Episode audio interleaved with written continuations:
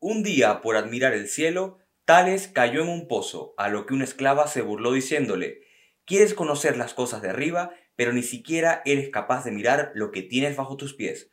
Hoy en Academia de Incrédulos, Tales de Mileto, el primer filósofo de la historia.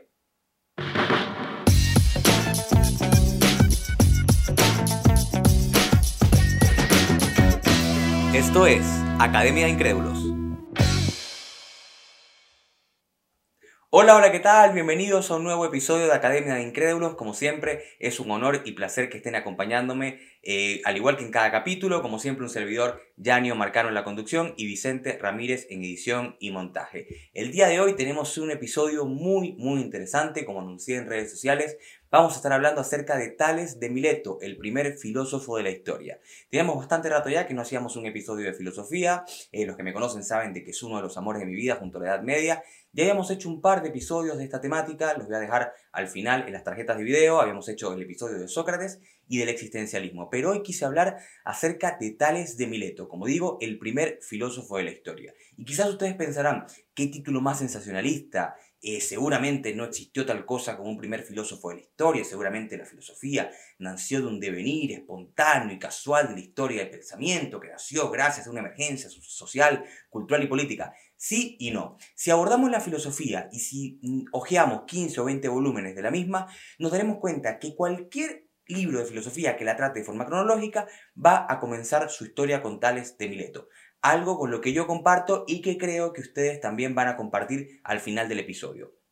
¿Por qué es importante el episodio? Bueno, porque Tales de Mileto no solamente inaugura una de las facetas más bellas de la historia del pensamiento humano, como es la filosofía, sino que también inaugura un paradigma en la historia del pensamiento que dejó un legado incalculable para la historia de la humanidad. Como siempre, este episodio también llega a ustedes gracias a Linien Estudio Creativo, arroba Linien Estudio en redes sociales. Vamos a contextualizar un poquito, como siempre, para que el episodio se entienda mejor. Y voy a decir tres cosas. La primera es que voy a hacer un spoiler de un episodio que va a venir un poco después, ya que por supuesto vamos a tener un capítulo sobre qué es la filosofía, pero como es un vocablo que vamos a repetir mucho durante todo, durante todo el episodio, voy a definirlo. Bien, la filosofía es un vocablo que viene de filo, amor, y sofía, sabiduría. Por lo tanto, se podría definir como un amor por la sabiduría y los filósofos son aquellos amantes de la sabiduría. ¿Cuándo nace este vocablo? Nace con Pitágoras, un personaje sobre que por supuesto también habrá un episodio, eh, y nace cuando se le pregunta a Pitágoras si él es un sabio, a lo que él responde, no soy un sabio, soy un filósofo, es decir, soy un amante de la sabiduría. Eso es lo primero que quería aclarar. Lo segundo es que quizás eh, ustedes se podrán pensar, podrán pensar, bueno, ¿y qué había antes de la filosofía? La gente se mantenía inerte, no pensaba. No, la gente pensaba, pero el pensamiento era el pensamiento mitológico, es decir, todas las personas creían que los fenómenos de nuestro mundo y todas las cosas que nos rodean tenían un origen divino. Es decir, cuando había que explicar algún fenómeno físico o natural, siempre se recurría a la voluntad de los dioses para explicar por qué el mundo funcionaba como funcionaba. Por esto es que con Tales de Mileto se inaugura lo que se conoció como el paso del mito al logos, es decir, las personas dejan de pensar siempre los dioses como fin y principio de las cosas y empiezan a buscar las verdades por sí mismos a partir de un proceso lógico y racional. Ustedes se preguntarán, ¿qué es el logos? Bueno, vamos a definir ambas, rápido, no lo tenía en mente, pero vamos a hacerlo. El mito se dice que es un relato sobre los dioses en un tiempo indeterminado, en un pasado impreciso. Y el logos, que no tiene una traducción eh, concreta al castellano se ha podido traducir como razón. Por eso les digo que el paso del mito al logos es el paso de pensar en los dioses a pensar por uno mismo. Bien, y lo último que quiero compartir es que ustedes podrían decir, bueno, ¿y esto se dio de forma casual? ¿La filosofía nace con tales de forma casual? Eh, ¿O fue un proceso que tuvo ciertas causas? Voy a tener un concepto eh, de Carl Jaspers, un filósofo muy interesante que recomiendo mucho, Em, es un concepto que él, acuñó y que llamó la era axial. Según Karl Jasper, en aproximadamente es el 800 a.C., eh, aparece lo humano, es decir, aparecen todas las culturas del mundo antiguo que empiezan a abordar la realidad de una manera muy diferente y mucho más introspectiva. Es en este momento de la historia cuando aparece Confucio y Lao Tse en Asia, cuando aparece Jeremías y Elías en Israel, cuando aparece Zoroastro, cuando aparecen los filósofos presocráticos, es decir, Hay ciertas características similares de pensamiento en varias partes del mundo y esto se cree que se debió al gran proceso de intercambio cultural y comercial que comienza en este momento, ya que empiezan muchas culturas a conocerse entre sí a través del comercio, lo que por supuesto trajo nuevas perspectivas y nuevas maneras de entender la realidad. Bien, vamos a comenzar de una vez a hablar de Tales de Mileto y vamos a decir que, como su nombre hace honor, nació en Mileto, que en aquel momento era Jonia, que hoy es Turquía. Ya era una isla griega, una isla griega muy prominente. Según se cuenta, nace hacia el año 624 a.C. Y vamos a hablar de Tales más bien como un compendio de datos históricos porque es difícil eh, hablar de Tales de Mileto como una biografía, ya porque de Tales no nos ha llegado nada escrito y lo que conocemos de él es por en documentos posteriores de Diógenes Laercios, de Platón o de Aristóteles. Así que vamos a decir que se cree que en su infancia pudo haber ido a Egipto, donde pudo haber aprendido sobre geometría y astronomía, que estaban bastante más adelantados que los griegos, y se dice que Tales predijo la altura de una pirámide solo con medir su sombra, algo que ya nos deja a entrever el intelecto, ¿no? Bastante prominente que, que tenía Tales. Se cree que cuando llegó de Egipto, Tales empieza un proceso de introspectiva que se ve muy afianzado por todos estos intercambios culturales que les digo que se presentaban en estas islas de Asia Menor. En aquel momento en Mileto llegaban muchísimos mercaderes, viajeros, peregrinos, que obviamente frecuentaban las posadas, las tabernas, y se va a dar cuenta Tales al conversar con todos ellos que hay muchísimos dioses, que los únicos dioses que existen no son únicamente los de él.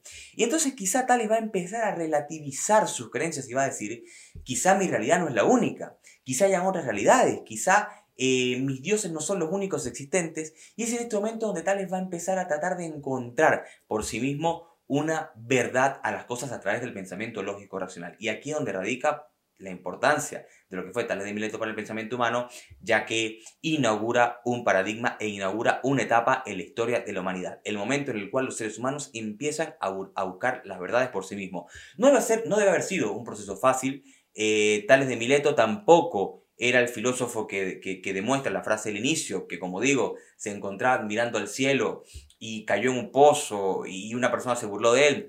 Esto podríamos pensar que era un tipo chiflado, un tipo tarado, pero la realidad es que Tales también fue un prominente hombre de negocio, como demuestra otra anécdota, que dice que eh, pudo prever una gran cosecha de aceitunas solamente con mirar el cielo, por lo que alquiló todas las prensas con las que se hacía el aceite de oliva, y por supuesto que cuando vino esta cosecha, tal como él lo había predicho, em, pudo sacar un rédito económico cuando todo el mundo vino a alquilarles las prensas.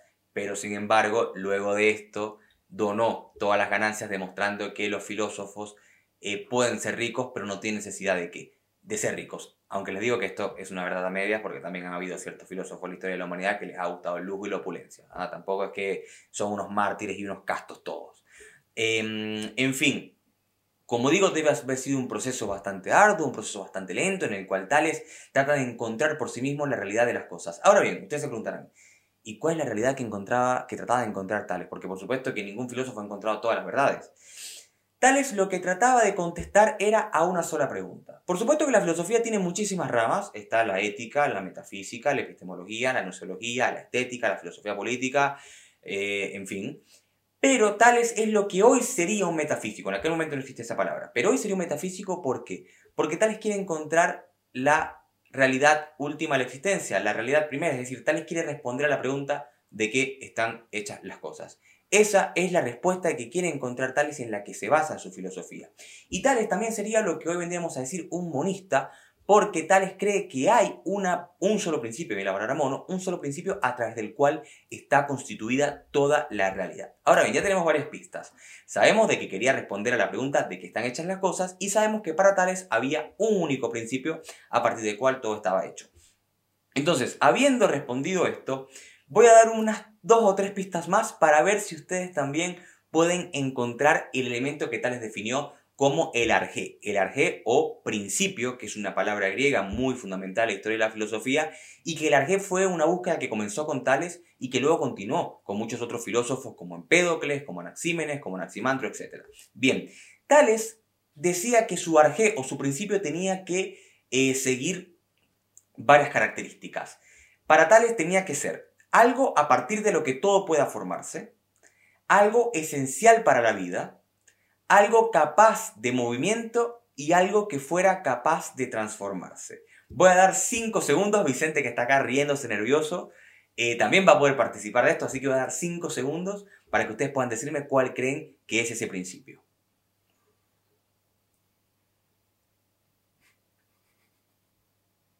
Vicente está muerto de risa, se está riendo. Vicente está muerto de risa. Eh, vamos a hacer algo. Antes de decirlo, quiero que den un momento clic, eh, pausa el video, den un like, se suscriban y dejen en los comentarios cuál creen ustedes que es este principio, ya para que lo debatamos entre todos. El principio que Tales pensó que era el arjé o sustancia primera de todo el universo es el agua.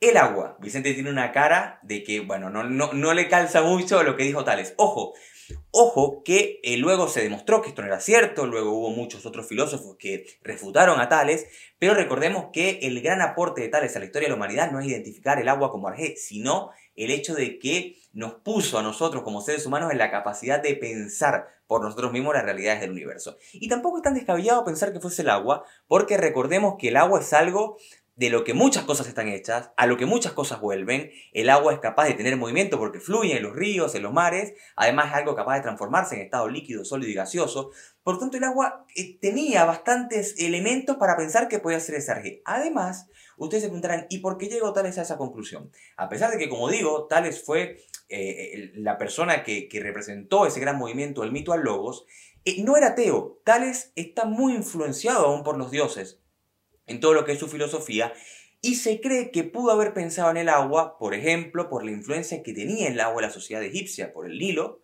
Eh, se cree que también pudo haber pensado que era el agua, porque Homero en, su, en sus poemas describe al océano como el dios, como, el dios más importante. Se cree que también puede haber tenido influencia babilónica, ya que el, poeta, el, poema Numa Elish, un poeta muy famoso en la historia de Babilonia, también representa al océano como ese principio desde el cual se crea el cosmos y el universo a través del caos. Entonces, por lo tanto, pudo haber habido varias influencias a través de las cuales Tales eh, pudo haber pensado que era el agua. Como digo, y dije al principio, la influencia de Tales en la historia del pensamiento no se limita únicamente a la filosofía. Fue un gran geómetra, eh, fue capaz de prevenir un eclipse, fue capaz también de mm, eh, darse cuenta que el diámetro de, un círculo podía, eh, podía dividir a partes iguales lo que era un círculo, es decir, fue alguien que en materia de matemática, de geometría, de astronomía, fue alguien también muy avanzado para su época. Por lo tanto, y por estas cosas, Tales es considerado uno de los siete sabios de Grecia, un honor que, por ejemplo, no tienen otros pensadores como, como Platón, como Sócrates, como Aristóteles.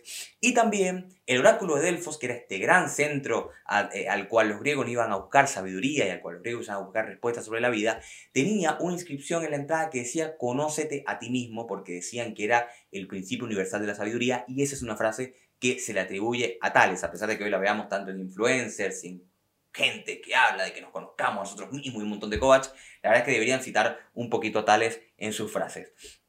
Bien, eh, como digo, Tales de Mileto fue un personaje realmente importante para la historia. Su valor intelectual no radica en las respuestas que encontró, sino en las preguntas que se formuló.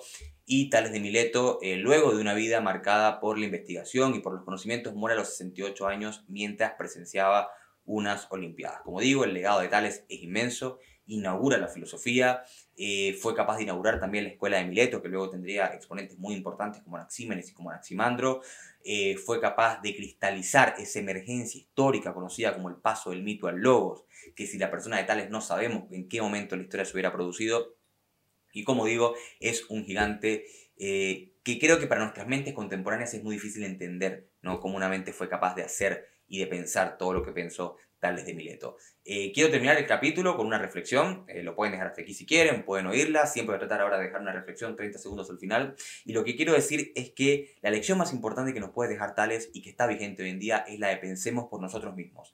Eh, nosotros tenemos una especie de ego contemporáneo bastante alto, donde subestimamos a los antiguos, creemos que son estatuas, estatuas fosilizadas, que realmente no nos aportan absolutamente nada. Pero habría que preguntarse si hoy en día pensamos por nosotros mismos, con tanta abundancia de información, con tanto bombardeo en los medios, con tanta eh, congestión en las redes sociales, tendríamos que preguntarnos si nosotros hoy en día somos capaces de pensar por nosotros mismos o si quizás hay que darle la vuelta un poquito al interior y ser más un poco como fue Tales en el siglo 7 antes de Cristo. Espero que les haya gustado este episodio, como siempre, si fue de su agrado, por favor, den un like y suscríbanse y nos vemos en una próxima ocasión. Chao, chao.